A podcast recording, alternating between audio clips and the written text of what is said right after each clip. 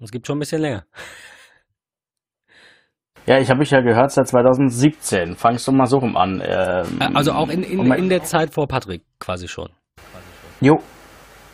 Nur so unregelmäßig, weil da bin ich frisch umgezogen und na, dann war ja Zeit eher Mangelware und so, deswegen, ja. Aber jetzt wieder regelmäßig. Eigentlich, äh, eigentlich jede Woche, wenn ich zur Arbeit fahre, ja. Das ist gut. Wie, wie gefällt dir so das neue Format ähm, mit, mit, ich sag mal, beschränkterer Themenauswahl und weniger, wir erzählen, was diese Woche passiert ist, sondern wir picken uns was raus, was uns irgendwie Spaß macht, äh, drüber zu sprechen und behandeln es eine Stunde grob? Finde äh, find ich gut, weil dann kann man auch ein bisschen tiefer in die Materie einsteigen. Ja. Also, äh, wenn man jetzt, ich, ich sage mal, ich höre jetzt noch einen Podcast von Joko und Klaas, die, die labern halt über Gott und die Welt und danach hast du halt eine Stunde, ähm, ja, eine Stunde im Auto verbracht und du hast nichts in der, in der Birne oder du kannst dir auch, äh, ähm, ja, nee. Es ist schön, ich ja, weiß, was, okay, ich weiß, aber, was du meinst. Aber du hast nichts, du, du hast danach nicht nichts äh, gelernt oder du, du kannst danach nichts äh, mitnehmen oder sowas. Es ist wie der Unterschied zwischen, äh, ich sag mal, Dokumentation und einem Tatort. Das eine ist irgendwie, oder also was auch immer sonst die Menschen abends im Fernsehen schauen. Ich schaue den Tatort nicht, aber sehr viele scheinen das zu tun. Deswegen jetzt das Beispiel, aber ne, du kannst dich abends gemütlich berieseln lassen, du guckst einfach irgendeinen Kram oder hörst halt Joko und Klaas zu oder sonst irgendwem, wie sie irgendwie Scherzchen machen oder Patrick und mir in der ersten Staffel. Oder du machst das, ich weiß schon, wie du meinst, du machst das halt so ein bisschen mit mehr, ähm, ich will jetzt nicht sagen Wissen, ich kann den Unterschied, glaube ich, gar nicht mal wirklich erklären, aber ich verstehe ihn auf jeden Fall, ja. Das ist auch das, was mir tatsächlich gefällt, dass wir eben weniger um den heißen Brei rumreden und irgendwie von allem ein bisschen, aber nichts richtig. Und ähm, stattdessen einfach sagen wir, wir gucken mal, was gerade cool ist, vielleicht auch zeitlich, so wie jetzt zum Beispiel äh, die WordPress-Folge, die letzte. Das ist ja heute erschienen. Jetzt wissen auch alle Hörer, wann wir aufnehmen. Es ist heute Nikolaustag. Und wir haben uns, äh, wie ihr schon gehört habt, das war nicht Patrick, der erkältet ist oder wie auch immer. Wir haben uns äh, für die Nikolaus-Folge haben wir uns wieder tatkräftige Unterstützung geholt. Dennis ist, äh, hat sich ja gerade kurz äh, ge geoutet quasi als längerer Hörer schon. Ähm, Dennis, du bist äh, Blogger und ähm, Hörer von uns und jetzt auch auf unser MetaMost-Server angemeldet und so, so kamen wir dann zufällig jetzt zusammen. Äh, du, du schreibst über Selbst, äh, äh, sorry, Selbstmanagement und äh, das papierlose Büro. Das erste ist jetzt noch nicht ganz so mein Thema gewesen. Wir wollen heute so ein bisschen über das papierlose Büro sprechen. Das fand ich ganz spannend. Aber vielleicht kannst du uns mal so ein bisschen erklären, wie du gerade zu diesen beiden Themen kommst, zu dieser Auswahl und äh, was, worum es in deinem Blog so geht und warum man dich lesen sollte.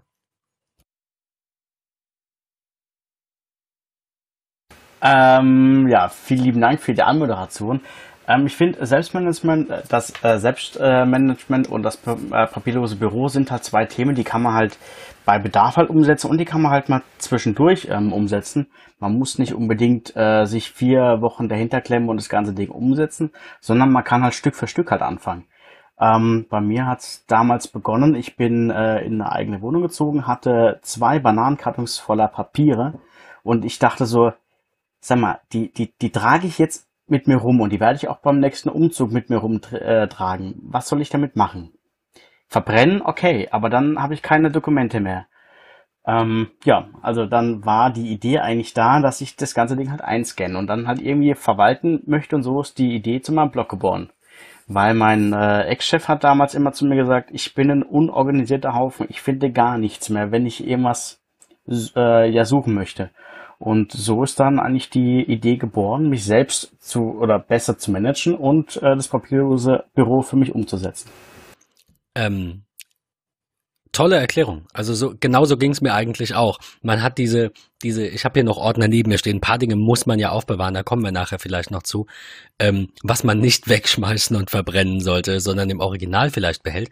Aber ich habe also ich muss jetzt mal kurz rüber gucken. Ich glaube, ich habe drei oder vier geschäftliche Ordner, die ich halt brauche, weil ich verpflichtet bin, Dinge aufzuheben. Ich habe zwei private und meine Freundin hat zwei, glaube ich, oder, oder einen und ich habe jetzt einen dritten genommen, keine Ahnung. Auf jeden Fall haben wir insgesamt acht DIN A4 Ordner und da sind zwei komplette Leben drin. Also die Dinge, die wir brauchen oder haben sollten im Original, Versicherungspolicen zum Beispiel oder Steuerunterlagen, ähm, wie auch immer, ne? Also so, ich sag mal, behördliche, halbwegs offizielle Dinge. Dinge, die, bei denen dir das Bauchgefühl sagt, das brauchst du noch.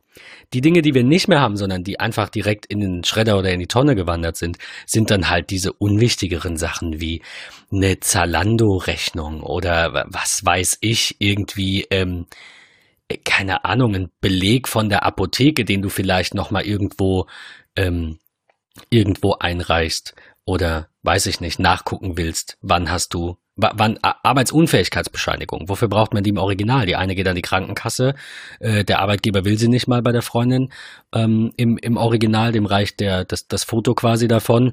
Also ab in die Tonne damit, wenn der Durchschlag für die Krankenkasse ähm, quasi in der Post ist. Ähm, ich glaube, dass. Also es gibt, es gibt ja auch ähm, Aufbewahrungsfristen für Privatpersonen und für ähm, Unternehmen. Ich sag mal, alles, was man äh, als Privatperson aufheben muss, sind Urkunden, Dokumente für oder die, die irgendeine rechtliche Relevanz haben oder Steuerrecht oder sowas. Aber die meisten Dokumente können als äh, für Privatpersonen echt in den Schredder. Und ich denke, dazu was, kommen was wir dann nachher auch noch, zu, auch noch mal. Zu Versicherungspolicen oder Änderungen bei Versicherungen und sowas, würdest du das auf empfehlen, das aufzubewahren? Privat? Ich finde, Versicherungspolicen sollte man ähm, nicht im, oder bräuchte man nicht im Original, weil, oder man muss unterscheiden zwischen einer Haftpflichtpolice, die man eh jedes Jahr ändert, zwischen einer, einer Kfz-Police, die sollte man ein Jahr aufbewahren, danach kann man sie eigentlich in Schredder tun. Aber für sowas genügt auch eine ähm, ja, digitale Kopie einfach. Ja, ist natürlich ist was dran. Klar, die Verpflichtung besteht nicht. Ich habe damit irgendwie, ich weiß nicht, ein besseres Gefühl. Ich habe es natürlich äh, doppelt. Ich finde zweigleisig fahren wichtig. Ich habe auch alles, was ich im Original aufbewahren muss, natürlich digitalisiert. Denn nur weil du dazu verpflichtet bist, das aufzubewahren, heißt es ja nicht, dass es nicht aus irgendwelchen Gründen und wenn es ein Feuer ist, äh, eventuell abhanden kommt. Deswegen ist jedes Dokument, was in diesen Ordnern ist, auch nochmal digitalisiert. Ja, richtig. Ich finde, ja, ähm, man sollte die Policen so lange aufbewahren, wie das ähm, die Vertragslaufzeit äh, ist. Also wenn du zum Beispiel eine Finanzierung am, am Laufen hast für dein Auto, dein Haus oder so äh, oder sonst irgendwas, dann solltest du diese Police über die gesamte Laufzeit aufbewahren. Aber ähm, wenn die Sache erledigt ist, dann kannst klar, du eigentlich ja, ja, klar, genauso klar, wegmachen. ist jetzt auch nicht mehr. Nee, stimmt natürlich, logisch. Ähm, du hast wie hast du angefangen, das zu organisieren? Also äh, mal wirklich so, wirklich Step 1, mal für Dove quasi. Wo, wo würdest du unseren Hörern empfehlen, anzufangen, wenn sie sich quasi, wenn sie ihren Papierkram digitalisieren wollen? Also auf der einen Seite gibt es ja, ähm, wenn man auf einen Mac setzt, äh, verschiedene Möglichkeiten, aber, aber auch plattformübergreifend. Äh, ist da meine Empfehlung ganz klar ähm, Evernote. Da kann man Sachen einscannen, die werden dann äh, durchsuchbar gemacht und dann auf allen Dokumenten stehen die dann äh, zur Verfügung.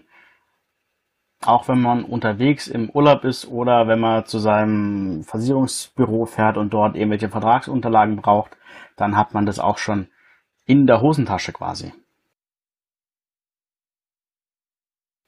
Aber ähm, es gibt aber auch verschiedene andere Programme, wo man das dann einfach abfotografieren kann, einscannen kann. Ähm ja, es sind, sind dir da ja relativ wenig Grenzen gesetzt. Du, ich meine, mit Evernote hast du eine Lösung angesprochen, die relativ flexibel, sage ich mal, ist. Oder also sagen wir relativ umfangreich. Flexibel ist vielleicht das falsche Wort, weil die ja auch vorgeben, was du machen musst. Du organisierst es ja nicht komplett selbst. Ähm, aber also du weißt, was ich meine, in Notizbüchern. Du, da hast jetzt nicht einfach eine Leinwand und zeichnest, sondern äh, es gibt dir schon jemand vor, wie groß die Leinwand ist. Also es, ne, es ich wollte jetzt nicht sagen, dass es unflexibel ist und quasi nur eine Kategorie Dokumente gibt oder sowas, sondern dass es sehr umfangreich ist und eben ähm, dadurch auch eben nicht so, wie soll ich sagen, Du, du musst dir trotzdem, und das sagst du ja auch in deinem, in deinem Blogartikel, musst dir trotzdem selbst noch einen System überlegen, wie du das da ablegst. Kannst du uns das noch ein bisschen genauer beleuchten, wie du da dich organisierst in Evernote? Also ich würde für den Anfang würde ich beginnen mit privaten Unterlagen, dann einen Unterordner machen, äh, beispielsweise Thema Versicherung, ähm, dann ein Unterordner Kfz-Versicherung, so mal grundlegend. Und wenn man dann äh, Privaten noch unterscheidet zwischen Familie oder irgendwelche Vertragsdaten, also da verschiedene Unter, äh, Unterordner machen, dass man auch, wenn man jetzt die Frau vor dem PC sitzt, dass sie halt genau weiß, im Ordner ja Versicherung, der Vorname, dann hat man so die einzelnen Dokumente drin.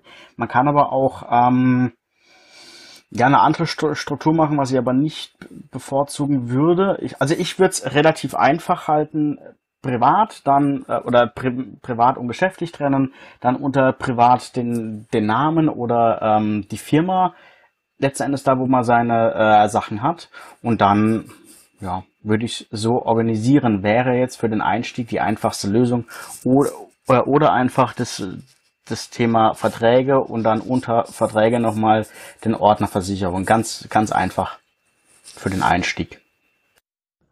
Ja, mit, mit, mit einfachen Stichworten. Das ist bei mir auch so. Also ich habe das zurzeit auf dem, auf dem Mac einfach im Dokumente-Ordner quasi abgelegt. Ähm, und meine Ordner heißen dann halt einfach Steuer, Versicherung, ähm, Konten, also mit, mit Auszügen und Informationen von den Banken. Und ähm, ja, wie du sagst, man kann dann eben jeden davor setzen und, äh, ne, keine Ahnung, jetzt äh, will das nicht zu weit spinnen, aber Todesfall oder was auch immer oder schwere Krankheit, äh, äh Koma, äh, you never know, ja, dann, dann will ich natürlich, dass ähm, ähm, entsprechend diese Unterlagen möglichst schnell gefunden werden können. Absolut. Was dabei ja auch noch hilft, ist eine Volltextsuche. Hast du das irgendwie ähm, für dich organisiert bei deinen Dokumenten? Wie scannst du die? Ich habe die anfangs begonnen mit der ähm, Evernote eigenen App äh, einzuscannen. Da gibt's kein ähm, OCR-Layer drüber. Das macht aber Evernote ganz automatisch mit der Zeit. Das heißt, die Dokumente werden als Bild oder als PDF ein, äh, eingescannt und dann kommt eine Stunde oder zwei Stunden später ähm, die OCR-Funktion, also die, die Volltextsuche.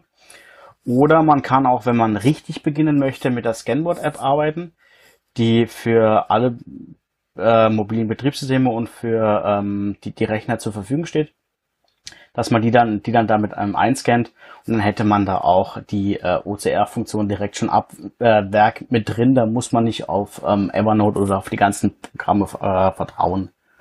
Ich, ich fand es gerade sehr, sehr witzig, wie du sagtest, für alle, obwohl äh, äh, es gibt ja nur noch zwei. Also, du hast natürlich recht, aber es gibt ja jetzt eigentlich nur noch zwei große. Also es ist für für iOS und für Android verfügbar. Ich benutze das hin und wieder mal.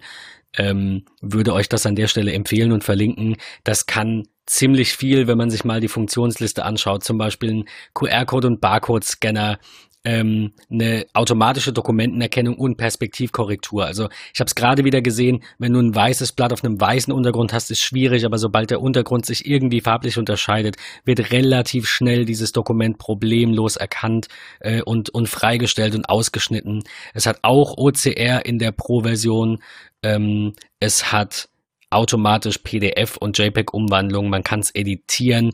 Man kann dann natürlich in der Pro-Version, also das sind jetzt die, jetzt kommen die, die, die Pro-Dinge. Man kann es editieren. Man kann eine schnelle Volltextsuche machen. Man hat, äh, wenn man möchte, noch einen zusätzlichen Passcode-Schutz mit, mit Touch-ID.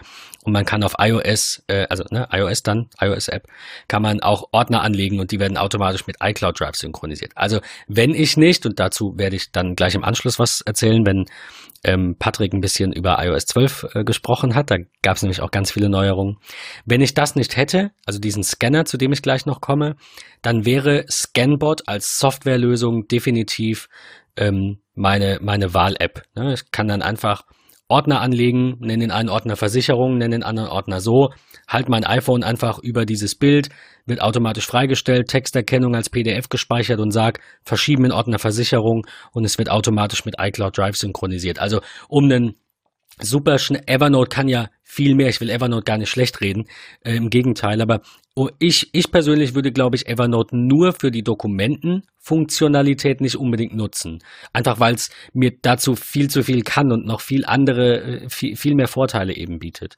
Äh, und ich glaube, Scanbot ist da für jeden, der irgendwie ähm, nicht weiß, womit er anfangen soll, keinen guten Scanner hat, kein Multifunktionsgerät von Schieß mich tot oder eben einen, einen dedizierten Scanner, für den ist das ein super Einstieg. Oder halt natürlich Evernote und, und andere, die das, die das auch noch einigermaßen gut können. Patrick. Dazu äh, will ich also, gerade noch ein, äh, ein, zwei Programme einschmeißen. Und zwar ja. gibt es Adobe Scan. Ähm, wird, denke ich mal, ähm, auch noch relativ bekannt sein. Adobe Scan macht, macht ein ähnliches Produkt. Äh, wenn man ähm, Photoshop beispielsweise im Abo-Modell hat, kann man das auch mit dazu nehmen. Kostet auch nichts extra. Äh, wer auf Office 365 setzt, kann auch die äh, Microsoft Office Lens benutzen. Funktioniert nach dem gleichen Prinzip. Ähm, jo, oder die, äh, Ever, äh, die Evernote äh, Scannable App die macht es dann ganz automatisiert in äh, Evernote rein. Ach so, die haben eine, die ja, haben, so die haben tatsächlich noch. eine eigene App, die eben all diese das klingt jetzt blöd, ich will es nicht schlecht reden. Ne? Es ist halt ein sehr komplexes Produkt, es kann sehr viel. Ich habe es anfangs auch genutzt, es war mir dann too much einfach. Deswegen bin ich so an der Stelle ein bisschen vorsichtig, weil ich einfach nicht, also ich kann zur aktuellen Ausgestaltung nicht mehr ganz so viel sagen, aber ich habe es anfangs genutzt und es war einfach sehr komplex. Ähm, aber wenn, wenn das so ist, wie du sagst, dass die eine eigene App haben, die quasi nur scannt und, und, und das für den Nutzer erstmal möglichst einfach macht, dann finde ich das durchaus äh, sehr cool und bestimmt äh, auf, eine, auf einem Level mit, mit Scanbot. Zumindest von der, äh, von der Usability, von den Funktionen bin ich mir dann eben nicht ganz so sicher, aber das muss auch jeder, denke ich, ausprobieren. Es sind auch unterschiedliche Workflows und unterschiedliche ähm, Philosophien der Unternehmen, die das entwickeln. Ähm, das ist so, wie wenn wir uns jetzt über, weiß ich nicht, iOS und Android irgendwie streiten. Ähm, da, da hat sicherlich auch Android den ein oder anderen Vorteil. Ich habe ihn für mich noch nicht entdeckt, aber das heißt nicht, dass es ihn nicht gibt. Sonst würden es nicht so viele Menschen äh, kaufen wollen. Ähm, Patrick, cool. du, du ja. wolltest ein bisschen berichten. Hi, Patrick. Hallo. du, du, wolltest ein bisschen ähm, erzählen über Änderungen in iOS 12 und was das, äh, das Arbeiten quasi jetzt so, so easy macht. Bin gespannt. Genau, ja. Warum, wieso, weshalb ich dieses Thema gewählt habe, ist eigentlich folgender Grund. Ähm, wir haben natürlich im Vorwege ähm, mit Dennis schon das ein oder andere besprochen, waren da ja auch ganz äh, wild im Austausch, auch mit dem einen oder anderen in unserem Mattermost. Und meine Geschichte hinter der Situation, Dinge digital zu lagern, war eigentlich folgendes. Und zwar äh, war die Situation so, relativ neuer Job auf dem Weg nach Hamburg, äh, gependelt in der Bahn. Ich bekam einen Anruf und ich musste etwas raussuchen äh, relativ zügig war. Und ich sagte, super, ich bin gerade auf dem Weg zur Arbeit. Acht Stunden Arbeit, Stunde Mittagspause und Bahnfahrt wieder nach Hause zu mir. Das sind mal locker zehneinhalb, zwölf Stunden, äh, die dann da mal eben so ins, ins, äh, ins Land streichen. Also habe ich dann irgendwie überlegt, hm, wie machst du das? Und dann kam es ganz gelegen, dass man ja die Möglichkeit bekam, in der hauseigenen Notizen-App auf dem iPhone oder dem iPad Dinge zu scannen. Das funktioniert mega gut, äh, was mich dazu bewegt hat, viele Dinge direkt einzuscannen, äh, sei es auch Kassenbelege, die man vielleicht nochmal irgendwie bräuchte. Ich habe meine Notizen äh, jahrelang tatsächlich auch als äh, To-Do-Liste mitverwendet, ähm, weil ich das schöner fand, äh, da drin zu machen als in der Erinnerung-App, bis ich irgendwann auf Things gestoßen bin. Also da gab es ja viele, viele Möglichkeiten. Und ähm, dann ist es eigentlich so gewesen, dass ich mir für ein paar Euro äh, einen recht günstigen äh, Canon-Drucker im, äh, in der Cyber Monday-Woche 2017 kaufte ähm, und ich alles Mögliche an wichtigen Dokumenten dort durchgehauen habe und in die iCloud gepackt habe, die ja dank der Dateien-App, der iCloud Drive, ähm, von überall und schnell irgendwie erkennbar ist. Ähm, das mit dem unterwegs mal eben was raussuchen, das fand ich gerade ähm, am, am spannendsten eigentlich. Das ist ja tatsächlich so die, die, der größte Vorteil dieser Digitalisierungsmaßnahme quasi im, im eigenen Büro oder auch eben im privaten. Ja, es geht ja jetzt nicht nur um Selbstständige und Freischaffende und wie auch immer, sondern eben darum, dass, keine Ahnung, Mutti ihren Schrank mit allen möglichen, also meine tatsächlich, ihren Schrank mit allen möglichen Sachen voll hat, die braucht sie nie wieder. Und wenn sie dann vielleicht umzieht, dann nimmt sie die alle mit. Wie Dennis, wie Dennis sagte, es ist halt einfach super unnötig. Ähm, und dann äh, kannst du natürlich eine einigermaßen gute Ordnung haben. Gar keine Frage. Das wäre dann das Thema äh, Selbstmanagement ne? und irgendwie Organisation an sich. Die funktioniert durchaus auch analog. Aber jetzt sitzt du in der Bahn und brauchst halt mal eben, keine Ahnung, deine Sozialversicherungsnummer. Dann sagst du, ich schick dir die dann morgen mit der Brieftaube oder übermorgen schicke ich ein Pferd los. Ich weiß nicht. Also aus der Zeit sind wir ja eigentlich raus und ich finde das sehr, sehr cool, dass, ähm, äh, wenn ich mich nicht irre, die, die, die Files-App auch auf iOS eben eine komplette Volltextsuche hat. Ja, genau. Ja, ne, genau, so wie am Mac auch. Und dann kann Richtig. ich einfach sagen, ich suche jetzt irgendwas und zack, da ist es. So. Das ist äh, ein riesiger, riesiger Vorteil. Oder wenn man mal irgendeine Versicherungsnummer braucht, dann kann man die direkt suchen und äh, muss dann nicht lang überlegen, wo man die jetzt findet oder man muss nicht die Frau zu Hause anrufen. Ja, es geht alles relativ einfach auch von unterwegs und das ganz ich halt wichtiger halt eine Punkt. Super Idee. Ja, definitiv. Das ist das ist ein ganz Gerade ganz wichtiger Punkt. Sitzt. Weil Korrekt. Du, du sagst, du erzählst es immer wieder, Patrick, wie wie wie froh du bist, wenn du dann im Zug quasi was erledigt bekommst, weil ansonsten kann man halt irgendwie nur Musik hören und wie auch immer, aber mit äh, mobilem Datenvolumen muss man halt vielleicht auch nicht unbedingt Facebook und Instagram leerziehen, sondern kann halt auch produktiv sein, wenn man entsprechend organisiert ist.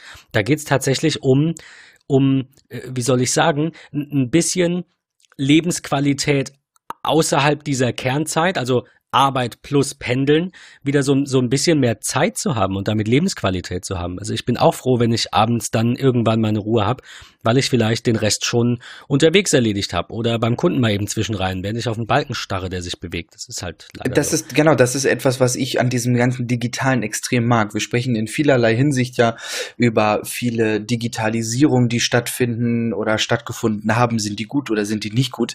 Ich muss ganz ehrlich sagen, ähm, ich habe für mich einfach, ich finde es schöner, Dinge auch zwischendrin mal eben schnell äh, zu erledigen. Ja, ob das in der Bahn ist oder ob das äh, von der U-Bahn-Station äh, bis zur Haustür der Arbeit ist, ob das auf dem Weg zum Kunden ist oder was auch immer.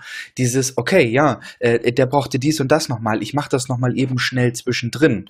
Ähm, das ist etwas, was ich ganz praktisch finde, weil ich möchte nicht morgens aufstehen, frühstücken zur Arbeit, bin dann auf Arbeit äh, und will dann abends nach Hause kommen und muss dann noch den privaten Kram irgendwie irgendwie erledigen. Also so dieses peu à peu. Ja, ich gehe von Kapitel 1 in 2 und in 3, sondern ich will vielleicht auch mal von 1 in, in, in 3 springen und wieder zurück in 1. Das ist so das, was ich, was ich halt echt mag. Gerade auch in der Kombination wirklich mit einem iPad da unterwegs ganz, ganz viel zu machen. Patrick? Ja. Sorry, da warst du einen Tick zu lange weg. Das macht nichts. Äh, ich habe auf jeden Fall nur gesagt, dass ich es sehr toll finde, äh, wie praktisch ist es wirklich da unterwegs, äh, Dinge zwischendurch zu machen, auch in Kombination mit einem iPad, äh, wenn ich mir hier nochmal Notizen schnell machen kann. Ich kann Dinge schnell ausfüllen, äh, unterschreiben, zurückschicken. Also einfach diese ganzen, die, dieses ganze bürokratische, was wir sonst immer haben. Wir bekommen was zugeschickt, wir füllen das Ganze aus, wir schicken es wieder zurück. Dieses ewige äh, Hin- und Hergependel kann man es sich jetzt halt einfach sparen. Zeitersparnis. Das ist wie, ja. ich hatte ich hatte es da heute mit, mit äh, einem Kunden von, mit diesem ganzen Hin- und Hergemähle. Ständig werden nur Mails geschrieben. Nee, stimmt gar nicht. Ich hatte es mit, äh, mit äh, meiner Friseurin davon. So. Ähm, Nichtsdestotrotz, äh, nichtsdestotrotz, das Thema war das war dasselbe. Ähm, anstatt einfach hundertmal hin und her zu mailen und irgendwie, irgendwie, keine Ahnung, auch wieder, da sind wir wieder beim Thema, um den heißen Brei rumzureden, das kostet doch beide nur Zeit. Mal kurz ein Telefon in die Hand nehmen, auch wenn das ähm, offensichtlich, je, je jünger man ist, äh, umso un, ungerner macht man das, habe ich so das Gefühl. Ähm, ich hatte das auch eine Zeit lang. Ich habe eine Zeit lang tatsächlich nicht Telefonie vermieden, ist natürlich falsch, aber ich habe einfach versucht, viele Dinge schriftlich festzuhalten, weil äh, Gedächtnis, ne? Dann hast du die Sachen einfach irgendwo stehen, du hast eine Volltextsuche, du hast in manchen, in mancher Hinsicht auch eine gewisse Rechtsverbindlichkeit, je nachdem, worum es geht. Ähm, das ist auch alles gut und schön, das sollte man doch alles machen. Man kann doch aber im Nachhinein auch noch ein Telefonat zusammenfassen, anstatt eben Dinge, die man eben nicht schriftlich braucht, in 100 Mails hin und her zu klären. Kann man anrufen, das kurz klären, dann fasst man das Telefonat zusammen und sagen, okay, bla, bestätige mir das kurz, ja, Thema erledigt. Wunderbar. Zeitersparnis für beide Seiten. Einfach mal effizient sein und nicht effektiv. Das ist, glaube ich, so der, der Leitsatz. Weil effektiv können wir alle 200 Prozent gefühlt arbeiten, 160 Stunden, äh, 80 äh, Stunden die Woche, 160 Stunden wäre ein bisschen viel, 80 Stunden die Woche äh, äh, kriegt jeder hin, aber in 40 Stunden oder in 20 Stunden das erledigen, was andere in 40 machen, das ist halt die, die Kür. Das ist der, das, was Spaß macht. Ähm, wir haben noch so, so zwei, drei andere ähm, iOS-Apps mit auf dem Zettel. Da wäre einmal die Documents-App von, von Reddit zu nennen. bei der ähm, es möglich ist, Offline-Dateien zu speichern, also, also verschiedene Webdienste quasi zu verbinden und dann eben die ähm, auch zum Offline-Speichern quasi auszuwählen. Nutzt du das noch, Patrick? Ja, tatsächlich ähm, nutze ich das Ganze. Ähm, ich weiß nicht die hundertprozentige Antwort, warum ich das noch nutze. Äh, nee, muss ich ganz ehrlich sagen, weil für mich war die Documents-App von Rattle früher die äh, Dateien-App, die man jetzt unter iOS findet. Absolut, ähm, absolut. Ich muss sagen, dass die Implementierung von Servern oder auch anderen Diensten über die Documents-App schöner geregelt ist als über äh, die Dateien-App. Ähm, von daher nutze ich die immer noch, gerade weil wir den ein oder anderen Zugang im Bereich äh, meines Ehrenamtes haben die sich darüber schneller, besser und einfacher irgendwie äh, einrichten ließ. Und man muss ganz ehrlich sagen, dass Redl supporttechnisch auch wieder phänomenal ist. Irgendeine Idee, Bedenken, wie auch immer, kurz Feedback gegeben, fertig. Total gut. Ja, die, die binden tatsächlich sehr viel an. Ich habe gerade nochmal auf der Webseite geschaut. Also da sind natürlich alle, alle halbwegs bekannten und unbekannten Dateidienste dabei, wie zum Beispiel eine Dropbox oder äh, Box tatsächlich auch selbst und ähm, Google Drive natürlich ist da auch zu nennen, Microsoft. WebDAV ähm, ist mit dabei, OwnCloud ist mit dabei, es gibt ja. super viele Dinge. Absolut. Ähm, das Einzige, wobei ich mir nicht sicher bin, ich hatte versucht, das rauszufinden, ich habe es jetzt nicht gefunden, ist die Hintergrundaktualisierung. Das ähm, ist so ein bisschen das, das einzige Problem, was ich noch habe, wenn wir auch darüber sprechen. Das machen wir nicht in dieser Folge, aber in einer der nächsten ja bald. Ähm, wie man denn auf einen Computer verzichten könnte und nur noch ein iPad als primäre zumindest als hauptsächliche Arbeitsstation nutzen möchte, ähm, da fehlt mir tatsächlich die Hintergrundaktualisierung von Dateien. Und ich bin mir ziemlich sicher, dass Documents das auch noch nicht macht. Ähm, und ich hatte mir Nextcloud noch angeschaut, das sei dann an der Stelle ähm, eventuell auch noch erwähnt. Und da ist es tatsächlich auch so, dass, also die Ausgangssituation ist, wenn ich meine App, Dropbox, welche auch immer, Nextcloud, Documents nicht aufhabe und ich verändere auf einem anderen Computer ein Dokument, dann kann ich, also ich würde mir zwei Dinge vorstellen. Entweder hat die App technisch die Möglichkeit, einen Push auf das iOS-Gerät zu senden.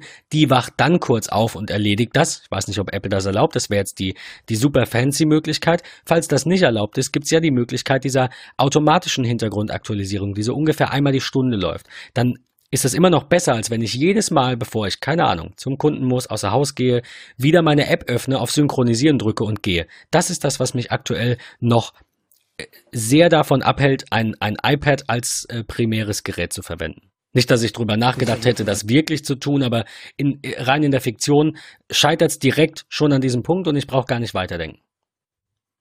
Ja, aber dann würde ja im Hintergrund die ganzen Daten auf das iPad gezogen werden und du würdest ständig Datenvolumen und Strom verbrauchen, was ja dann wiederum gegen ein iPad als Arbeitsgerät äh, sprechen würde. Ich, Weil beim ich, iPad ich willst ja ja davon, die, die möglichst lange Akkulaufzeit. Stimmt, aber ich will ja nicht alle Dateien haben. Ich will es ja schon selektiv. Ne? Also klar, ich habe, so wie in, in, in der Dateien-App, wo ich auch meine komplette iCloud-Struktur habe, die sich übrigens natürlich einige Dateien offline speichert, aber so wie wir Apple kennen, ähm, sagt Apple natürlich nicht, welche Dateien und wie lange, aber sie macht es ja automatisch, wenn du sie mal geöffnet hast. Auch andere Apps machen das. Aber ich würde mir halt wünschen, dass ich eine Nextcloud habe, da ist alles Mögliche drin und ich kann einfach ein, zwei, drei Ordner auswählen, um sie offline zu speichern, was ja auch schon geht. Das geht in Dropbox, das geht überall, nur nicht in iCloud Drive, aber das ist auch in Ordnung. Ähm, aber es wird halt nicht im Hintergrund hin und wieder geschaut. Meinetwegen mit einem Schalter führen, nur übers WLAN oder nur am Strom. Ich, ich verstehe deine Bedenken. Aber ich will die Option wenigstens haben und nicht jedes Mal mühsam, äh, mühsam, ne? Es geht eigentlich eher ums Vergessen. Ich will nicht jedes Mal dran denken müssen. Und ich habe einen Kunden, der würde Nextcloud nutzen, primär mit einem iPad. Der ist Baumpfleger, äh, der nimmt sein iPad mit, der macht da seine, seine äh, Baumarbeiten äh, und, und dokumentiert die dann auf diesem iPad. Aber ich, ich kann ihm nicht ruhigen Gewissens diese Nextcloud vollumfassend empfehlen, weil er jedes Mal, bevor er das Büro verlässt, dran denken muss, diese App zu öffnen, um die letzten drei Dokumente aus einem gewissen Ordner, der ihm sicherlich reicht, oder meinetwegen ein kleiner Ordnerbaum, auf das iPad zu synchronisieren. Und mal ehrlich, äh, wie gesagt, ich verstehe die Argumentation, aber Gegenfrage, warum gibt es dann iPads mit einem Terabyte? Nur für die Keine Ahnung. Für, ja, okay, Keine gut, Ahnung. okay, verstehe ich auch nicht. Aber nur für die Cloud ja auch nicht. Es ist ja schon dafür gedacht, die Dateien auf dem Gerät zu haben. Warum gibt es da nicht die Möglichkeit, die im Hintergrund irgendwie zu synchronisieren? Oder iCloud synchronisiert ja im Hintergrund quasi. Warum gibt es nicht die Möglichkeit, in der Files-App für iCloud festzulegen, welche Dinge ich offline speichere? Damit hätte Apple zwei Fliegen mit einer Klappe geschlagen. Ich kann dich da voll und ganz nachvollziehen an der Stelle, weil das ist genau das. Du machst irgendeine Änderung und du willst nicht daran denken, äh, dass das Ganze äh, in irgendeiner Art und Weise geupdatet wird oder sonstiges. Das finde find ich vollkommen legitim. Es ist genau das, äh, was ich auch, ich möchte nicht sagen bemängel, aber was ich als riesigen Vorteil sehen würde, auch im Vergleich zu vielleicht dem einen oder anderen Anbieter, wenn dort ein gewisser Automatismus im Hintergrund auf jeden Fall arbeitet. Und Hintergrundaktualisierung sind ja nun wirklich eine Funktion, die es nicht erst seit gestern gibt, sondern seit einigen Jahren, äh, die ich halt, ja, entweder einstellen kann, only in Wi-Fi äh, oder mobile Daten und Wi-Fi. Und will ich das überhaupt für die App, will ich das nicht für die App? Also das ist schon echt eine mega richtig gute Funktion, wo ich auch hoffe, dass da in Zukunft einfach mehr passiert, weil ja, wir wollen gewisse Dinge automatisieren und digitalisieren. Von daher ist das ein Grundstein, der gelegt werden muss, um dauerhaft Dinge digitalisiert nutzen zu können. Aber man muss dazu sagen, auch iCloud ist ähm, zwar ein guter äh, Cloud-Dienst für Apple-Geräte, allerdings im Vergleich zu äh, OneDrive oder zur äh, Dropbox kann man da nicht die Ordner anwählen, die man gerne äh, synchronisiert haben äh, möchte, sondern er nimmt sich alles raus. Das heißt, wenn du jetzt einen ähm, Cloud-Ordner hast mit, mit, zwei, mit zwei Terabyte beispielsweise, der wird dir komplett auf das, auf das Gerät geladen und du kannst bei der iCloud äh, nicht sagen, ich will diesen Ordner auf allen Geräten haben, sondern er zieht dir den kompletten 2 Terabyte äh, Ordner runter. Das ist richtig, Das aber wer ich- weiß, was das in iOS doof. 13 kommt. Also da, das ist ja, ja, genau. muss ja auch ein bisschen Luft nach oben Nee, geben. Genau, das ist ja aber genau das, was, was ich persönlich für mich mit diesem Thema verknüpfe. Wenn ich sage, okay, ich möchte gewisse Dinge, die sich im Hintergrund aktualisieren, dann aktualisiere ich nicht. Und da nehme ich jetzt das Beispiel Versicherungspolice, die ich alle 15 Jahre mal brauche. Die, die, die soll er nicht im Hintergrund aktualisieren. Wozu? Da wird es auch nicht zum Aktualisieren geben. Aber einen ganz expliziten Ordner, und da nehme ich das Beispiel von Ben, wenn der, der Baumpfleger ähm, einen gewissen Ordner hat, der dauerhaft sich im Hintergrund aktualisiert, äh, der vielleicht auch von anderen mit genutzt wird, von der Sekretärin zu Hause, von dem Mitarbeiter, der in einem anderen Forstgebiet unterwegs ist, dann sollte sich das Ganze gefälligst im Hintergrund aktualisieren. Und das will ich natürlich auch äh, manuell einstellen. Also, das ist, äh, das sehe ich schon als wichtige Voraussetzung und Änderung, um den Schritt in die Richtung zu machen. Trotzdem ähm, stimmt natürlich, was Dennis sagt, dass die, ähm, dass das iCloud da so ein bisschen die die Problematik hat. Ich meine, man, also ich, ich- sehe das tatsächlich auch wieder als als Philosophiefrage. Apple sagt halt alles oder nichts. Das ist in vielerlei Hinsicht so. Das kann man jetzt in der einen äh, Frage bejahen und in der anderen nicht. Ne? Also gar keine Frage. Ich finde das jetzt auch nicht gut. Warum kann ich nicht ein, einfach einzelne Ordner hinzufügen, so wie bei äh, nee Dropbox war es immer noch nicht. Äh, OneDrive, Dropbox kann es auch mittlerweile. Du nickst gerade. Ja, bei Dropbox kannst du ähm, auswählen, du willst den und den ähm, Ordner haben, dann wird der und der Ordner äh, runtergeladen. OneDrive geht's ebenfalls, wenn, wenn Nee, mich Moment, Moment, täuscht. Moment, du sprichst gerade von der mobilen Synchronisation, von den Offline-Dateien. Ich meinte jetzt, dass du quasi Apple vorgeworfen hast, dass du das aktivierst und dann laden sie automatisch deine kompletten Dokumente und Schreibtisch hoch. Darum ging es mir jetzt. Das ist doch bei Dropbox auch noch so. Du hast diesen einen Dropbox-Ordner und alles, was da drin ist, ist, ist dann halt da drin. Genau, und dann Ja. kannst du immer noch auswählen, ich will den Ordner, aber den Ordner nicht. Diesen, ah, diesen Und bei- Selective Sync, ja, ich, ja, ja, stimmt, genau. Aber bei Nextcloud zum Beispiel kannst du halt neben einem Nextcloud-Ordner, einem Stammordner, kannst du auch noch irgendwelche anderen Ordner aus deinem Dateisystem in einen Unterordner deiner Nextcloud laden. Das klingt jetzt super komplex, wenn man es aber mal sieht, ist es eigentlich relativ easy und bietet halt eine größere Flexibilität. Auch wieder natürlich eine Frage, welche ähm, Herangehensweise man da bevorzugt. Ich finde das, mich stört das mit iCloud Drive jetzt nicht. Ähm, wir nutzen ja auch zusätzlich, Patrick und ich, auch für Tech Talk, eine, ähm, eine, eine Nextcloud. weil iCloud noch so ein bisschen auch die Problematik hat, dass man Ordner noch nicht teilen kann. Du kannst zwar einzelne Dateien teilen, aber du kannst eben keine, keine Ordner mit, mit anderen teilen. Das ist ein bisschen ärgerlich. Äh, zu deinem, äh, zu deinem Gedanken, dass ähm, die äh, das iCloud automatisch alles synchronisiert, sei noch erwähnt, eine kleine Randnotiz. Es ist tatsächlich so, wenn man als äh, Namensendung für einen Ordner, ich weiß nicht, ob es auch bei Dateien geht, Punkt .nosync schreibt. Also wenn der Ordner heißt dann irgendwie kram.nosync, dann wird er tatsächlich nicht in iCloud hochgeladen. Das habe ich in meinem Downloads-Ordner, weil ich meinen Downloads-Ordner mit so einem kleinen Trick auch in die iCloud gebracht habe, weil ich auch meine Downloads halt immer dabei haben will, weil da sind dann die letzten PDFs drin, die du vergisst zu verschieben.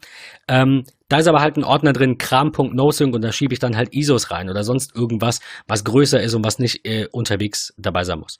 Das so als, als kleiner Tipp noch am Rande. Da gibt's schon die Möglichkeit, natürlich ein bisschen umständlicher, äh, äh, das so ein bisschen zu regulieren zumindest. Aber klar, wer es flexibel will, ich glaube, da sind wir uns relativ einig, der sollte dann ähm, idealerweise, also ich, ich würde sagen, am ehesten eine Nextcloud nehmen, weil das halt ähm, e-, erstens self-hosted sein kann, wenn man es möchte. Das heißt, man hat die Kontrolle über die Daten komplett und die liegen nicht bei irgendwem. Äh, und es ist super, super flexibel. Aber ansonsten gibt's ja, wir haben, wir haben sie jetzt genannt, Dropbox, Google, ich weiß nicht, ob Amazon noch am Markt ist ähm, mit, mit Speicher. Ich, ich glaube, glaube nicht ja, mehr, nein. Ich glaube, aber, aber nicht mehr mit diesem Grad, mit diesem Flatrate-Angebot. Ich glaube, die gibt es noch, aber die hatten ja diesen, ähm, wie heißt es denn? Ähm, ich glaube, unlimitiert Speicher für 70 Euro hieß das bei denen. Und, und dann haben sie umgestellt auf ein Terabyte für 70 Euro und waren somit genauso teuer quasi wie die, wie die Konkurrenz. irgendwie so. Amazon Cloud Drive nennt sich das Ganze. Da kann man dann Sachen hochladen.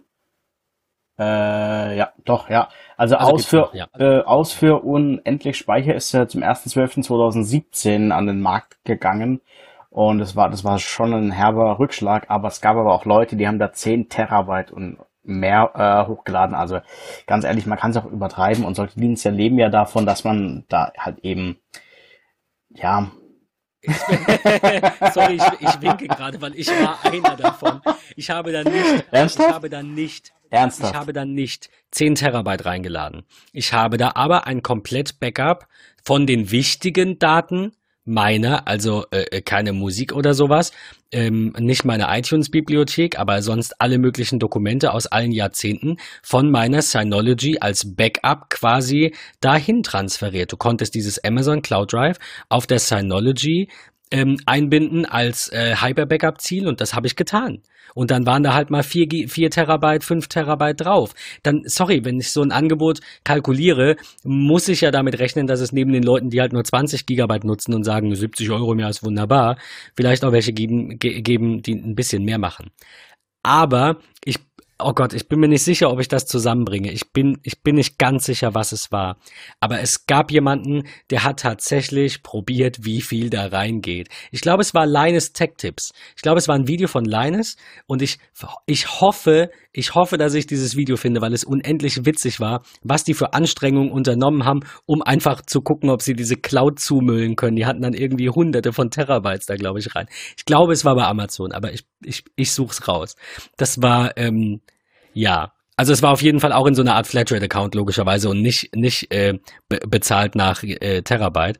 Von daher ähm, eine äh, ne, ne vergleichbare Story quasi zu meiner jetzt mit meinen 5 Terabyte. Also da nimmst du dir doch am besten ähm, ja, die Cloud äh, nach Hause und dann da, da kannst du 12 Terabyte und mehr halt reinballern und dann hast du die lokal zu Hause stehen in der Datensicherung ähm, aber in die Cloud hochladen, da bist du ja ewig und drei Tage dran. Ähm, stimmt, das ähm, das äh, wäre die andere Frage gewesen. Wir haben ja darüber gesprochen, dass du, dass du Dokumente digitalisierst, egal ob man das jetzt mit einer App machen mag. Ich muss an dieser Stelle jetzt nochmal ganz kurz, damit wir nicht, nicht zu viel Zeit äh, dafür verbrauchen, bevor wir dann zu dem wichtigen Thema kommen, das du gerade genannt hast, nämlich Datensicherung. Muss ich aber nochmal ganz kurz meinen äh, Scanner loben. Ich habe einen Fujitsu ScanSnap iX500 be bezahlt, also keine Werbung an der Stelle in, in dem Sinne. Ich habe ihn tatsächlich, das war, glaube ich, neben der Gewerbeanmeldung die erste Anschaffung, die, die mein, die, die ich im, im Gewerbe gebucht habe quasi. Der kostete, ich glaube, ich, ich habe ihn als, als Schnäppchen in Anführungszeichen bekommen. Ich glaube für 420 Euro brutto. Ähm, das ist ein unendlich geiles Gerät. Der scannt irgendwie Duplex, also beidseitig, in einer Hammerauflösung, in Farbe 30 Seiten pro Minute. Und ähm, wie, wie ich dazu gekommen bin, will ich ganz kurz erzählen. Mein Ex-Chef hatte einen. Und ich hatte, äh, wie du, Dennis, jetzt nicht Bananenkartons, aber Ordner voll. Also ich, ich kann dir nicht sagen, wie viele, aber vielleicht 20, vielleicht 30 Ordner. Und ich wollte all diesen Kram loswerden. Und ähm, also ne, die alten Sachen. Mir ging es da auch, mir, war auch bewusst, da sind viele Sachen dabei, zu denen bin ich gar nicht mehr verpflichtet, die aufzuheben. Aber irgendwann hast du vielleicht mal Kinder oder Enkel und wenn wir alles wegschmeißen, haben wir wenig zu erzählen, außer dem, was wir noch wissen. Ähm, dann, dann kann ja auch sowas passieren wie, keine Ahnung, zum Beispiel eine Demenz oder wie auch immer. Und dann, ähm, dann, dann können dir natürlich solche Dinge auch helfen, dein Erinnerungsvermögen ein bisschen zu behalten, indem du eben nochmal schwarz auf weiß hast, was in der Vergangenheit so war. Also ich hatte alte Schulzeugnisse, also auch Grundschule. Ich habe das alles noch alles. Ich habe wirklich fast jedes Dokument, das in diesen Ordner noch war, da war ja nicht alles drin, aber halt ein Großteil, habe ich digitalisiert und alles, was ich nicht mehr brauchte, dann eben geschreddert. Und ähm, ich, ich habe sehr, sehr, sehr, sehr viele Jahre äh, quasi an, an Daten mit diesem Scanner transferiert und finde, der Preis ist, wenn man das geschäftlich nutzt oder ne, also dauerhaft auch nutzt, ist das gerechtfertigt. Da geht auch jede Post durch, die kommt, jede Rechnung durch, die kommt, äh, die eben doch noch per Post kommt, die wird kurz eingescannt, alle meine Tankbelege, ähm, alles, was ich so brauche im Original, falls dann eben doch mal irgendwie die Hütte brennt oder so und äh, Patricks Kollegen da nicht, nicht schnell genug sind. Ähm, ja, es kann ja mal passieren. Also ich stehe lieber vor einem, vor einem Finanzprüfer, der mich prüft und sagt, sorry, bei mir ist alles abgebrannt, hier ist es digital, vertrau dem oder mach's halt nicht, als dass ich sage, scheiße, jetzt ist halt alles weg. Ähm, von daher absolute Empfehlung an der Stelle. Ähm, aber egal, ob ihr mit einem Hardware-Scanner, ob ihr euch einen, einen teuren, coolen ScanSnap zum Beispiel kauft oder ob ihr ein Multifunktionsgerät habt, das 30 Seiten pro Minute scannt oder halt irgendwie nur zwei, weil es super alt ist oder ob ihr eine App benutzt, irgendwo müssen die Daten hin. Ähm, und das ist dann dein, dein, ich will nicht sagen dein zweites Thema, da wird ja noch mehr kommen. Du hast auch zum Beispiel über Todoist hast du auch einen Artikel geschrieben, wobei das heute jetzt nicht unser Thema ist, aber das kommt auch in den nächsten Wochen noch. Ähm, dein anderes Hauptthema, was ich in deinem Blog gesehen habe, war eben die Dateiablage, also die Sicherung, Datensicherung auch. Und da hast du zwei Geräte getestet, nämlich eine, ähm, ich meine auch zwei relativ aktuelle Geräte, nämlich eine Synology äh, versus QNAP. Warum nur, also das wäre jetzt die erste Frage, die zu klären ist, warum nur diese beiden Hersteller und welcher der beiden ist dein Favorit und warum? Warum äh, nur die beiden Hersteller? Weil nach diesen beiden Herstellern kommt erstmal gar nichts, dann kommt WD und dann kommt gar nichts mehr. Aber WD ist mit Abstand der schlechteste in, dem, in diesem Dreierbunde äh, und WD ist einfach, ja, man macht's auf hübsch und dann geht dann doch nichts. Also ich finde, Synology und QNAP bieten gute, äh, gute Geräte an, die sind leistungsfähig, die können auch was, die zwei äh, nutzen die gleiche Hardware. Es ist aber eher die Software, die entscheidet, was man damit anstellen kann, was man damit anstellen möchte. QNAP ist, ähm, was die Hardware angeht, oder hat noch mehr Anschlüsse drin, wie die Synology. Ähm, ist ein bisschen günstiger. Man kann es vergleichen mit Android äh, versus Apple so ein bisschen. Ähm, das eine ist funktion äh, funktional, man hat sehr viele Funktionen drin, man hat, man kann sie sogar später noch erweitern. Also ich habe jetzt die QNAP TS251B äh, getestet. Das ist somit das neueste äh, Modell äh, im Hause QNAP für Einsteiger beziehungsweise für kleinere Unternehmen. Und die Synology DS218 Plus Natürlich ist das jetzt für den Einsteigerbereich oder sind beide ähm, NAS für den Einsteigerbereich nicht wirklich geeignet, aber man muss dazu sagen, man kauft sich die Leistung für mehrere Jahre. Also die, die, die Hardware in den beiden äh, NAS-Systemen sind für vier bis fünf Jahre ausgelegt. Man will ja nicht heute ein Gerät kaufen, das man morgen schon wieder wegschmeißen kann.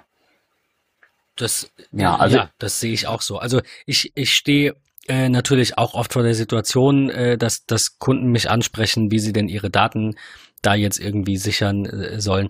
Ich hatte jetzt gerade, deswegen sei das in, an dieser Stelle ähm, zwar jetzt nur kurz angerissen, weil das nicht so unser Hauptthema ist, aber das ist sehr, sehr wichtig, dass wir über Datensicherung sprechen. Kann man eigentlich nicht oft genug tun. Ähm, der hat ein, eine sehr alte, ein sehr altes äh, NAS und, und ähm, hat das nicht warten lassen. Nicht, weil ich ihn nicht mehrmals darauf angesprochen habe, sondern keine Ahnung, Gründe egal, weiß ich auch nicht. Ähm, ich habe hin und wieder gesagt, ja, was ist denn mit dem alten Gerät? Sollen wir uns das nicht mal angucken? Da lagen alle Hauptdaten drauf. Ich habe ihm für eine andere äh, äh Geschichte, habe ich ihm eine Synology angeboten und dann auch verkauft und installiert, die ähm, ähm, die die Daten von der alten da rüber zu ziehen, habe ich, habe ich angeboten, weil ich einfach sage, das wäre mal sinnvoll. Ich habe das alte Gerät noch nicht angeguckt, ich habe es nicht angefasst, ich weiß nicht, von wem es ist, wie alt es ist, was es tut. Und irgendwie hat er es, glaube ich, immer so ein bisschen äh, ähm, aufgeschoben. Also vielleicht aus, aus einfach Vergesslichkeit, nicht mal irgendwie aus böser Absicht oder weil er sich das Geld sparen wollte. Ähm, also weiß ich nicht, habe ihn nicht gefragt, aber ähm, ja, ähm, äh, Fazit der Sache ist jetzt, dass das ein RAID 5 war, da waren vier Platten drin und die zweite Platte ausgefallen ist, weil das Ding nicht mal gepiept hat, als die erste weg war. Und unsere technisch versierten Hörer wissen, ein, RAID 5 lebt davon, dass mindestens ähm, ähm, äh, alle Platten minus einer, n minus eins, funktionieren, also eine darf ausfallen. Und wenn die zweite ausfällt, heißt das totaler Datenverlust. Ähm, jetzt sind die Platten beim Datenrettungsspezialisten, bei den Kollegen von OnTrack in München, irgendwo Innsbruck, keine Ahnung, da unten. Und ähm, er kann sich jetzt entscheiden, ob er für ungefähr äh, nee, für ziemlich genau 500 Euro netto eine erweiterte Analyse beauftragt. Nur eine Analyse, da hat er noch keine Datei für gesehen. Und er bekommt dann für diese 500 Euro, nachdem die Platten jemand auseinandergebaut hat und im Reinraumlabor reingeschaut hat, kann man da noch eine von den beiden retten. Ne, wir haben zwei funktionierende und wir haben zwei Defekte. Wenn wir eine davon ans Leben bekommen würden, lange genug, um die Daten zu retten, ähm, dann, äh, also ob das geht, können wir nur rausfinden, äh, wenn er 500 Euro zahlt. Und falls das wirklich funktioniert, würde diese Datenrettung laut deren Aussage ab 3000 Euro netto beginnen. Also wir ich will niemandem Angst machen, aber Datensicherung ist wichtig, weil die Daten gibt dir auch keine äh, Versicherung wieder. Klar, die zahlen sogenannte Reimplementierungskosten. Das klingt immer so toll, äh, aber woher keine Daten sind, können die dir ja auch nicht herzaubern. Die können dir halt ein neues Gerät stellen und können dir vielleicht eine Datenrettung natürlich auch bezahlen. Aber wenn da halt nichts mehr zu machen ist, dann äh, hilft dir da nur noch eine Glaskugel und die hat niemand. Von daher absolut wichtiges Thema. Die Frage ist halt, welche Daten eben drauf sind. Wenn es jetzt reine persönliche Daten sind oder Daten für, von der Schulzeit oder Schulzeugnisse oder Gemälde von den Kindern oder sowas in der Art, also eher persönliche äh, Dokumente, die haben für eine Versicherung keinen wirklichen Wert. Also da, da ist halt eben der, der, der ähm, persönliche Wert an das äh, Dokument, an das Bild, ähm, irgendwas ist halt viel mehr wert als, als eben der reine der reine Hardware-Wert äh, äh, quasi oder das, das, ja, so. Ja, äh, ja, absolut. Du, du, du stehst natürlich in so einer Situation, wie der Kunde jetzt auch, stehst du natürlich auch vor der Entscheidung, ob dir das das wert ist für die Daten, die drauf sind. Wenn da jetzt natürlich, keine Ahnung, Verträge drauf sind, äh, äh, Fotos, Videos, was auch immer, du machst jetzt Videoschnitt und da sind Sachen drauf im Wert von 100.000 Euro, die du noch verkaufen musst, dann lachst du über die drei, dann ist es halt mal blöd gelaufen. Aber wenn da halt irgendwie dein privater Kram drauf ist, dann überlegst du halt zweimal, ob du das wirklich ausgibst. Ich selbst stand auch schon vor dem Problem. Ich habe zwei richtig dumme Sachen gemacht. Das eine ist, ähm, es waren auch, auch normale Festplatten mit drehenden Scheiben. Eine habe ich halt einfach mal auf den Boden geschmissen, aus Versehen. Also ich hatte zwei Damals hatte ich mich noch nicht mit Backup und so beschäftigt. Das war noch zur Schulzeit. War ich vielleicht 17, ich weiß es nicht genau. da habe ich eine dieser beiden externen, ich schätze 500 Gigabyte Platten, habe ich halt mal irgendwie geschrottet. Hardware-technisch, das, die war dann halt einfach hinüber. Da war dann schon ordentlich was drauf. Aber ich hatte noch ein, zumindest einen Großteil davon auf einer anderen Platte und da waren auch ein paar Backups drauf und so. Und ähm, die hatte ich an meinem Rechner angeschlossen. Ich glaube, das war schon zu Mac-Zeiten. Ähm, also da wusste ich schon, wie es geht, habe aber halt einfach einen Fehler gemacht. Das kann jedem passieren. Ich habe meine Festplatte mit allen Kindheitsdaten, Schuldaten und was auch immer für Time Machine formatiert. Und da war dann wenig zu machen. Ich habe noch ein bisschen wiederbekommen. Das ist ja jetzt nicht ganz so dramatisch, aber es war nicht mehr so viel zu machen, weil gerade die Mac-Dateisysteme natürlich so ein bisschen problematisch sind. Klar, da hätte natürlich vielleicht OnTrack auch sagen können, ja, für 2000 Euro oder für 1500 Euro können wir auch so eine, eine sogenannte logische Dat äh, Dateirettung machen, wo dann eben nichts auseinandergebaut werden muss, sondern der Nutzer war einfach doof und es ist kein Hardware-Defekt. Sowas geht natürlich auch, aber äh, wie, wie, du sagtest, ne, ist es dir das wert? Das waren bei mir wirklich nur persönliche Daten. Da gab es noch keine Selbstständigkeit, da gab es noch keine Verbindlichkeiten im Leben, glaube ich. Äh, von daher ähm, habe ich darauf verzichtet. Aber äh, ja, man, man, Datensicherung ist super, super, super wichtig. Das wäre mein Fazit. Man kann gar nicht so doof denken, wie es dann plötzlich passiert. Also ich habe da ähm, einen sehr wichtigen Artikel schon vor zwei, drei Jahren entdeckt äh, und jetzt habe ich erst vor kurzem wieder einen Artikel drüber geschrieben, über die 321 Backup-Regel. Das heißt, du brauchst drei Kopien von deinen, äh, von deinen Dokumenten an zwei verschiedenen Technologien. Das heißt, einmal von mir ist die Cloud und einmal ähm, auf einer externen Festplatte. Und, also drei Kopien an zwei, äh, auf zwei verschiedenen Technologien und eine davon außer Haus. Das heißt, wenn du jetzt deine, deine Dokumente, die du hast, auf, auf einer externen Festplatte, beispielsweise auf, äh, auf einer NAS sicherst und dann noch die Kopie in die Cloud legst, dann hast du schon mal drei Kopien auf zwei verschiedenen Technologien, also einmal externe Festplatte oder NAS und einmal äh, in der Cloud. Das heißt, damit ist schon mal die, das Ausfallrisiko von, da, von deinen gesamten Daten ziemlich, äh, ja, ziemlich gering. Das heißt, es muss dann halt sehr viel passieren, gleichzeitig. Genau, also es müsste die halbe Welt untergehen, weil meistens ist ja die Cloud auf einem anderen Kontinent oder in Europa in einem gesicherten Datenzentrum. Das heißt, wenn da der Strom ausfällt, macht es dem, dem, dem Datenzentrum eigentlich nichts. Wenn jetzt aber bei dir, bei dir zu Hause der Strom ausfällt, könnte es sein, dass deine Daten wechseln, weil die Festplatte einen Fehler hat oder weil oder andere Gründe. Absolut. Die, die, das ist nicht mal teuer. Das ist ja das, das. Eine Cloud, auf keinen Fall, ne? Nee, also wer, wer von uns hat denn jetzt wirklich irgendwie fünf Terabyte, die er zu Amazon schieben muss, ne? Also bei mir war das ja auch ein, ein, ein fortlaufendes Backup, das dann immer größer wurde. Ich glaube, die Daten an sich waren vielleicht ein Terabyte und natürlich hätte ich da noch genauer ausmisten können, aber war ich zu faul zu, weil die sagen ja unlimitiert. Also kann man ja machen. Aber wenn man mal wirklich schaut, wenn ich das runterbreche auf das, was ich wirklich brauche, was essentiell ist, bin ich vielleicht bei 200 Gigabyte. Da zahle ich bei jedem Anbieter nicht mal 5 Euro im Monat. Also je nachdem, welchen Anbieter man nimmt und wie man das macht, eventuell ein bisschen drüber. Aber ich habe zum Beispiel bei, bei Hetzner, ich betreibe auch Webhosting, hatten wir in der letzten Folge, bei Hetzner eine Storage Box gebucht. Diese Storage Box kostet brutto 3,45 Euro im Monat für 500 Gigabyte. Die kann ich mit allen Protokollen, die die Welt kennt, ansprechen. FTP, Samba, äh, äh, AirSync-fähig und so weiter. Also ich könnte sogar meine Synology auf diese Storage Box schieben. Und für 3,45 für 500 Gigabyte kann mir niemand sagen, die Kohle hat er nicht. Außer ihm sind die Daten halt wirklich nicht mal diesen, das ist nicht mal ein Kaffee bei Starbucks, das ist nicht mal ein Sub bei Subway, äh, das ist kein Menü bei Mc's oder was auch immer ihr sonst in eurer Freizeit mit einem Fünfer macht. Ähm, ich mache all diese Dinge nicht mehr, aber äh, das sind trotzdem immer noch so spontan die, die Dinge, die mir am ersten einfallen oder eine Schachtel kippen. Ähm, ähm, das, Wer das Office 365 nutzt, äh, also wer Office 365 benutzt und es im, ähm, in der Aktion für 35 oder 38 Euro kauft, bekommt äh, 1 Terabyte ähm, Cloud-Speicher auf äh, OneDrive. Das heißt, du kannst da pro, äh, pro Nutzer 1 Terabyte hochladen und der kostet dich nichts. Ja, das ist. Oder äh, halt eben sehr, nur, sehr dieses, nur diese jährlichen Kosten oder die Abokosten von 5 Euro im Monat. Dafür gibt es halt dann eben noch ähm, Office oben drauf, also Office, Word, Excel, PowerPoint und wie sie nicht alle heißen, was für die meisten Nutzer vollkommen ausreicht. Eben, also äh, für mich ist das auch kein, hol dir den Cloud-Speicher für 30 Euro, sondern eher ein, äh, oder für 50 Euro ist ja, glaube ich, der Normalpreis. Ähm, du, nee, 70, ne?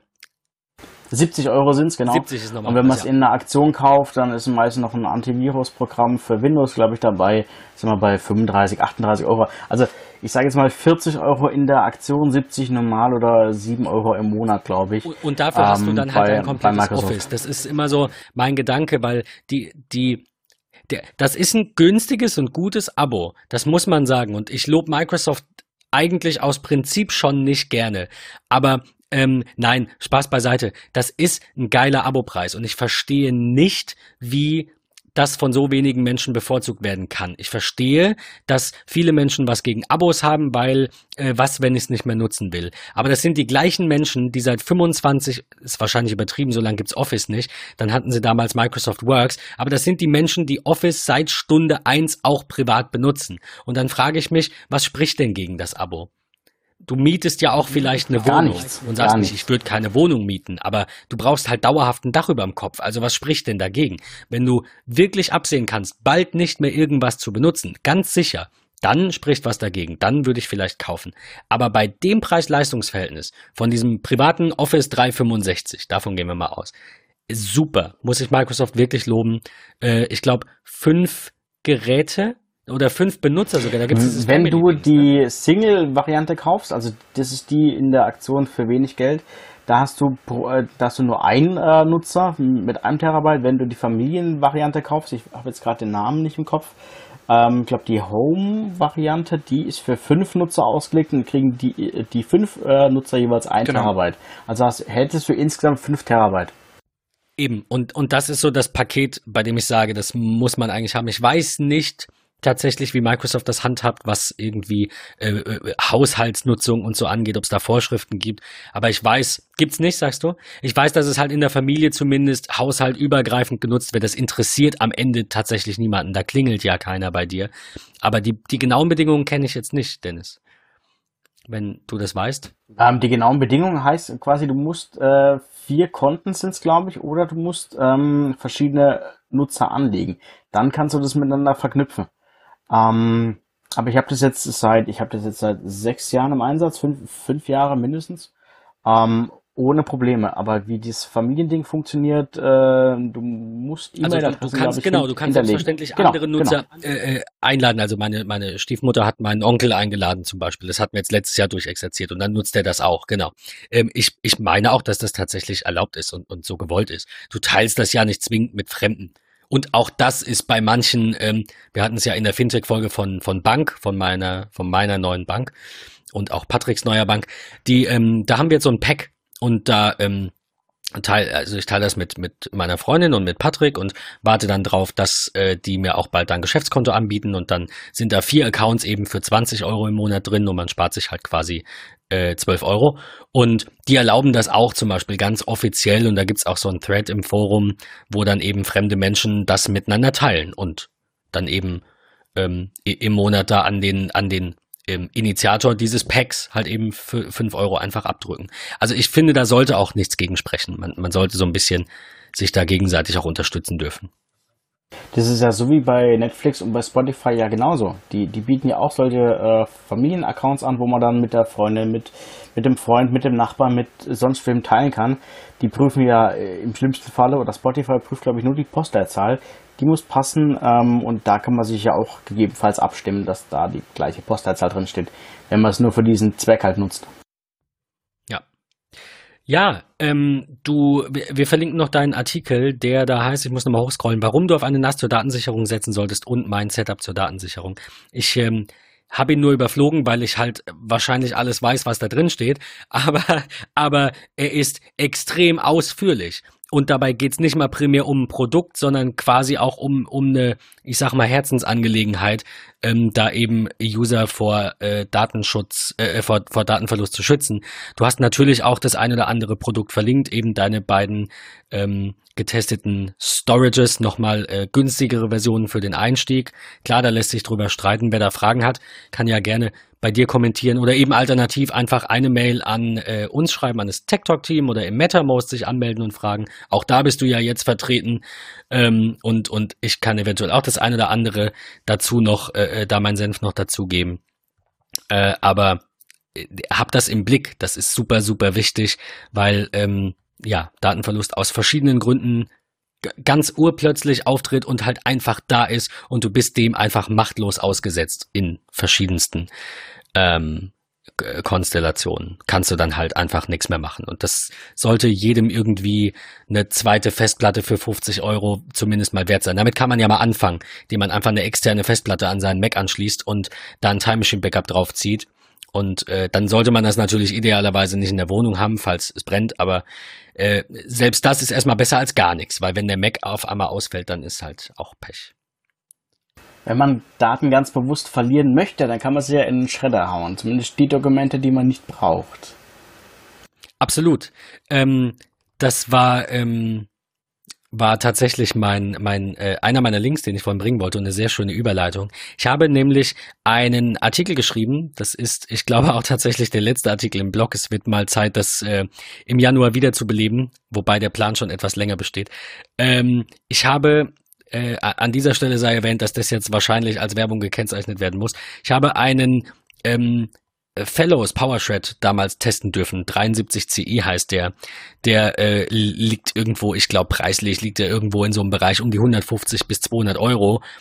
Der frisst einfach alles. Ich hatte vorher auch schon ein Gerät von denen, so wurde ich überhaupt auf die Marke aufmerksam. Ich habe ähm, vor, ich glaube, drei Jahren oder vor vier Jahren beim äh, Amazon Cyber Monday habe ich einfach nach Schredder gesucht, weil irgendwann denkt man halt, ja, sowas brauche ich jetzt. Es war zum, zum Beginn halt der Selbstständigkeit und dann denkst du so nach, was brauche ich? Ein Scanner, ein Schredder, so in Kombination am besten äh, scannt er und schreddert es direkt. Das gibt's halt leider nicht, aber das wäre jetzt ideal. Ja, kann man bestimmt so so aufbauen das Setup. Und äh, der lag irgendwie bei, ich glaube 50, 50, 60 Euro. Der M M6C, den habe ich gekauft für für echtes Geld. Ähm, und der hat mir schon treue Dienste geleistet. Aber das ist natürlich, wenn ihr, ich verlinke euch den Artikel, wenn ihr euch das anschaut, seht ihr auf dem Bild schon, dass das ein riesiger Unterschied ist und dass einer einfach ein Profi-Gerät ist.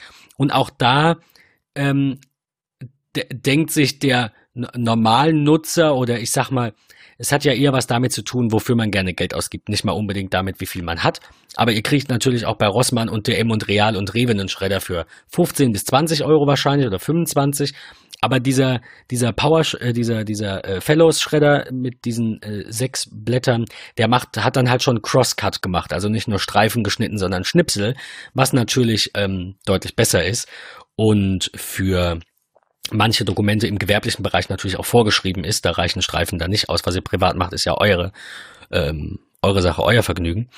Aber äh, auch, auch da denke ich, wer am falschen Ende spart, der hat dann vielleicht Pech. Ne, es gab auch schon Fälle, da wurde dann aus dem Müll irgendwas wieder zusammengebaut. Ich bin da jetzt nicht super paranoid, aber einfach aus Gewohnheit wandert bei mir alles, auf dem irgendein Identifikationsmerkmal steht, in den Schredder. Also sei das ein ähm, selbst ein Schreiben von der Metro, wenn da eine Kundennummer drauf ist, warum denn nicht? Er steht doch eh vor mir unterm Tisch. Dann jag ich da kurz durch. Nicht personalisierte Werbung gibt's eh nicht mehr. Ich habe jetzt einen Aufkleber auf dem Briefkasten und bin ganz glücklich, weil ähm, ich Papier spare und ich guck's mir eh nicht an. Ähm, ja, also spart nicht am falschen Ende. Das gilt sowohl für Scanner als auch für Apps, als auch für Datensicherung, in-house wie auch extern, für die Cloud. Ähm, und, und äh, ja, eigentlich trifft es auf alles zu, was wir, was wir besprochen haben.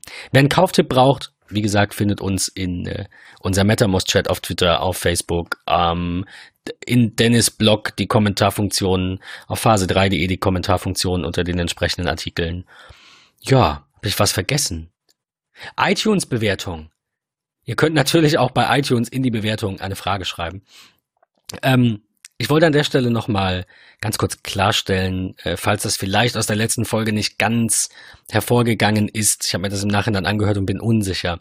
Wenn ihr uns nur per Stern bewertet in iTunes mit einer, mit, mit einem, mit einer Sternebewertung zwischen eins und fünf, dann sehen wir nicht, wer ihr seid. Das ist also keine Schikane, dass wir, das haben wir eben nicht explizit gesagt. Wir brauchen einen Text. Ihr müsst einen Text zwingend schreiben. Da kann auch drinstehen, was ihr wollt. Ihr könnt auch einfach nur reinschreiben, ich würde gerne am Gewinnspiel teilnehmen und müsst da gar nicht irgendwie uns loben. Darum geht's nicht. Aber ohne dass ihr einen Text schreibt, wissen wir nicht, wer ihr seid. Deswegen, falls es nicht ganz klar war, unser Gewinnspiel aus der letzten Woche läuft selbstverständlich weiter mit dieser kleinen Einschränkung. Äh, ich hatte das nicht so explizit gesagt. Ohne Text weiß ich aber nicht, wer ihr seid. Sorry. Geht nicht. Und passend zum Gewinnspiel, wie wir es ja auch schon in der vergangenen Folge angekündigt haben, ja auch das ein oder andere Neue, was wir mit äh, dabei haben werden.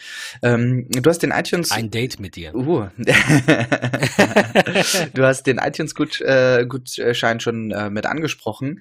Ähm, und ja. jetzt äh, heute in der neuen Folge natürlich äh, sollt ihr auch passend zur Weihnachtszeit und sicher ins neue Jahr kommen und natürlich auch eure Uhr sicher am Handgelenk tragen, denn wir haben für euch zwei Apple Watch Armbänder, zwei verschiedener Firmen, die wir euch noch ganz explizit und äh, besonders äh, benennen werden. Aber zwei wunderschöne Apple Watch Armbänder für die 42 bzw. 44 Millimeter Variante. Also falls jemand dort ein etwas kleineres Handgelenk draußen haben sollte, sorry, aber wir haben aktuell kein kleineres Armband, aber wir, wir, wir, können die halt nicht testen. Ich hatte jetzt nicht unbedingt das Budget für zwei Apple Watches. Tut mir das leid. Das ist äh, korrekt, ja. War nicht drin. Aber ich kann nur, kann nur immer und immer wieder sagen, wir haben noch eine Folge und wir haben vielleicht auch noch eine zweite Folge und vielleicht auch noch ein paar Tage äh, bis zu Weihnachten, bis wir noch ein paar Gewinnspiele haben. in jeder Folge was, weil wir Bock haben. cool. Ähm, wir, wir packen die, äh, die Links zu den äh, Armbändern, die man gewinnen kann, packen wir in die Show Notes. Und ähm, ja, damit wäre es das eigentlich von meiner Seite. Dennis, du kannst noch, äh, noch kurz so zum Abschied, hast du noch irgendwie das, das, das letzte Wort?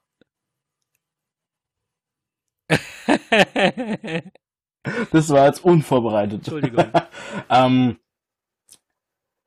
ja, also macht euch keinen Stress mit dem ganzen Einscannen, Vernichten, äh, wie auch immer, fangt äh, langsam an. Ähm, am besten in dem äh, neuen Jahr einfach jedes äh, Dokument in, äh, in die Hand nehmen, einscannen, das äh, ihr bekommt und ähm, ja, macht euch nicht zu viel Stress. Fangt ganz langsam an, scannt jedes Dokument ein, legt es mal auf die Seite, vielleicht braucht sie ja später nochmal. Ja. Probiert, probiert aus, macht was ihr wollt. Das, was euch am besten liegt. Schön. Gut, absolut gutes Fazit.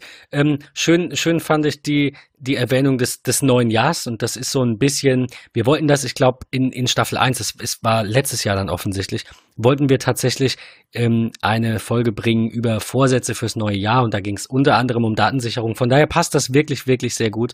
Vielleicht kriegen wir das in einer der nächsten Folgen auch nochmal etwas genauer hin und werden etwas technischer, was dann eben Datensicherung angeht. Am Beispiel einer Synology, also einen kompletten Workflow mal in einer Stunde mit verschiedenen Rate-Leveln und Aufbau. Ähm, wie immer die Frage an die Hörer. Hat euch diese Folge gefallen? Ja oder nein? Bitte in MetaMost schreiben, in Twitter und wo auch immer. Wir haben alles erwähnt. Oder bei iTunes bewerten. Und seid ihr an tiefergehenden Themen, die an dieses Thema angelehnt sind, äh, interessiert zum Beispiel einen Vergleich verschiedener Hardware-Scanner oder nochmal einen genaueren Vergleich verschiedenster Cloud-Anbieter und Apps, der sicherlich in der Zukunft irgendwann mal noch kommen wird, ähm, dann sagt uns Bescheid und dann bringen wir das. Ich meine, wir wollen ja äh, auch ein bisschen über die Dinge sprechen, die euch interessieren. Meistens überschneidet sich das ja. Patrick. Ja, ich möchte einfach nur Danke sagen quasi. an der Stelle, äh, Dennis, für dein äh, heute dabei sein, natürlich auch für die tolle Kommunikation, die wir in den vergangenen Wochen dort auch schon hatten. Ähm, danke auch wirklich für die Inspiration der Hörer draußen für dieses Thema. Ähm, ja, und ich freue mich riesig auf äh, eine der nächsten Folgen und äh, die Auslosung des Gewinnspiels. Absolut. Fleißig teilnehmen. In diesem Sinne, danke fürs Zuhören und bis zur nächsten Folge Tech Talk. Tschüss, Dennis. Tschüss, Patrick. Tschüss. Tschüss.